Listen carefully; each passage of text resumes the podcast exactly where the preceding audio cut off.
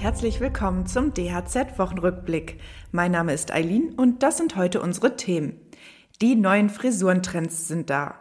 Die Regierung warnt vorm Fachkräftemangel und das Handwerk ist mit einer Protestaktion vors Kanzleramt gezogen. Der Frühling steht vor der Tür und ich weiß nicht, wie es dir geht, aber ich habe Lust auf eine Veränderung. Wie wäre es zum Beispiel mit einem neuen Haarschnitt? Passend zur neuen Jahreszeit hat der Zentralverband des deutschen Friseurhandwerks die neuen Frisurentrends für den Frühling und Sommer vorgestellt. Stephen Meth ist Teil des Modeteams, das die neuen Trendfrisuren entwickelt hat. Er erklärt, welche Idee hinter der neuen Kollektion steckt. Inspiriert ist unsere Kollektion Neon Garden von einem wunderschönen Garten voller Blumen und äh, ähm, süßer Düfte und ähm, aber auch von dem äh, Rave nebenan, von den treibenden Beats und den äh, ähm, Neon-Laserstrahlen im Himmel. Ja, wie der Name schon sagt, äh, Neon Garden.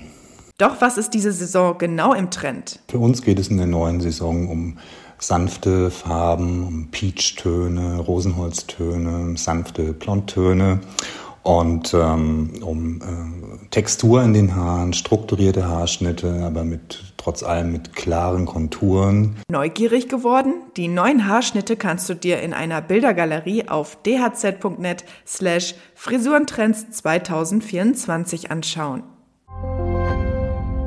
Nicht arbeiten zu können oder nicht zu dürfen, ist eine schwere Beeinträchtigung von einem glücklichen Leben.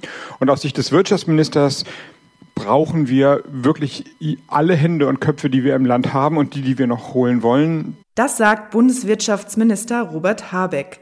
Er und weitere Vertreter der Regierung warnten auf einem Fachkräftekongress letzten Montag davor, dass der Fachkräftemangel in Deutschland zur Wachstumsbremse werden könnte. 700.000 offene Stellen seien derzeit gemeldet. Die Dunkelziffer könnte bei geschätzt zwei Millionen Stellen liegen.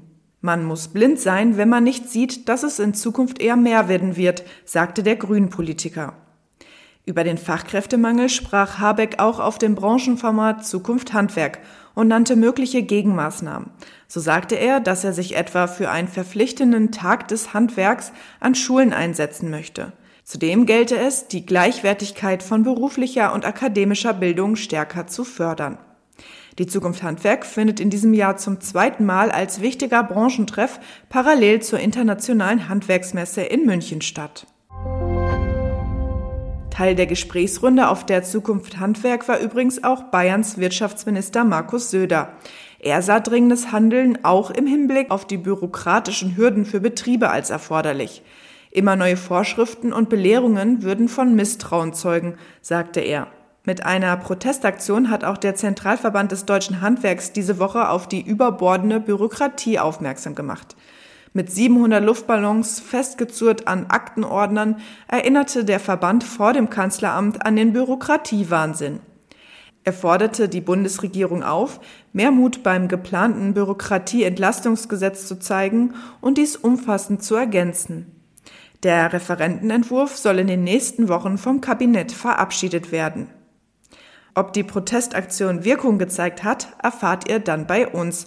Und das war's an dieser Stelle auch wieder mit dem DHZ-Wochenrückblick. Bis nächste Woche.